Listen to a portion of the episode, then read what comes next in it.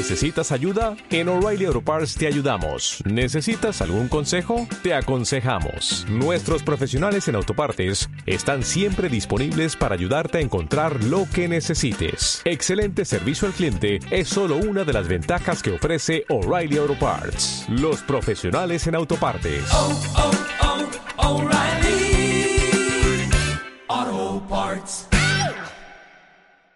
Sí, gracias. Buenos días. Ya hay caracol africano en Santa Clara, una especie muy peligrosa para el medio ambiente, la economía, la agricultura y la salud humana sobre todo.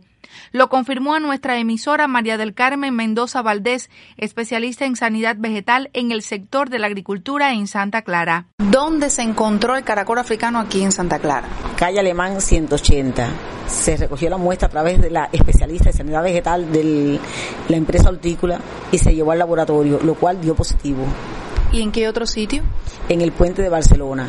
Por la noche fundamentalmente que sale caracol porque tienen unos mangos y van allí por el olor del fruto, que ellos se alimentan de frutos también, de hojarascas, de estiércol en descomposición. Está a la orilla del río, que es muy factible, que hay mucha humedad, factible para su desarrollo, y allí los vecinos lo han recolectado y le han dado el tratamiento que lleva.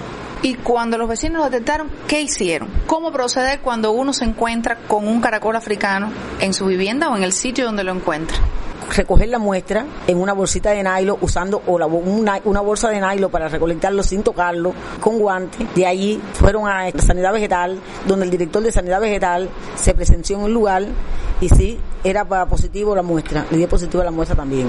cuando usted dice la muestra es tomar el caracol africano con una jabita de nylon porque no puede hacer contacto con las manos de las personas y depositarlo en algún frasco de cristal o algo así. Sí, depositarlo en una bolsita, en una bolsita, en un frasco de cristal, en un frasco plástico, en algo que no, porque no es el problema de que tú toques el caracol y ya se te produzca la enfermedad. Tú lo puedes tocar, si tienes contacto con él, te lavas bien las manos, no tienes problema ninguno. El problema está que no puedes tocar nada que tenga mucosa. No te lo puedes llevar a los ojos, a la nariz, a la boca, porque entonces sí se transmite la enfermedad.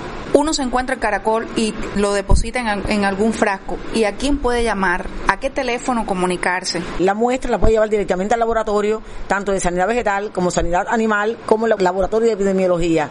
O de lo contrario, llamar 4221-7293. ¿Que eso pertenece a? La agricultura, Centro de Vigilancia Episotológica de Sanidad Animal, el puesto de mando de Defensa Civil, el 4222-9618, el Laboratorio de Entomología Médica, que es el 4220-7708.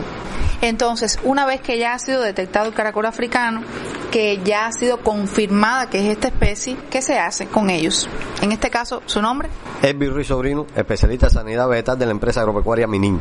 Bueno, en caso de encontrar el caracol, ya se procede de inmediato a su recolección, se lleva la muestra y el resto se abre un orificio de más de 40 centímetros de profundidad, se introduce el caracol ahí, se le riega cal viva por encima, se tapa y este caracol muere deshidratado y con él las bacterias que contienen mismo con las enfermedades que provoca el ser humano.